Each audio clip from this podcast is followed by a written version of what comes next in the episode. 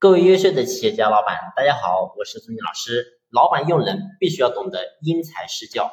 什么叫因材施教？也就是说，不同的人拥有不同的性格、不同的能力、不同的思维方式，所以呢，我们用人的方式也要变化。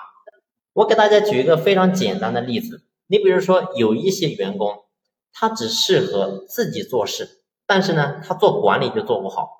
还有一些人，他可能呢做管理可以做得非常好，但是呢，你让他自己去动手却做不好，所以这就是每个人跟人之间的差距。所以我们老板往往会犯一个误区，就是让员工按照我们公司的固定流程、固定模式去执行，但是往往你会发现，可能在这个过程有很多的一些优秀人才就在这个地方被我们的制度所埋没了。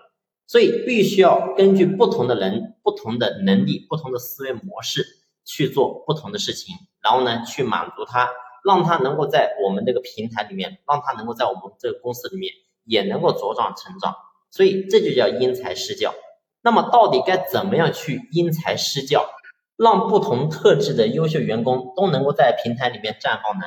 那么我们下一期接着和大家继续分享。这期我们先聊到这里，感谢你的用心聆听，谢谢。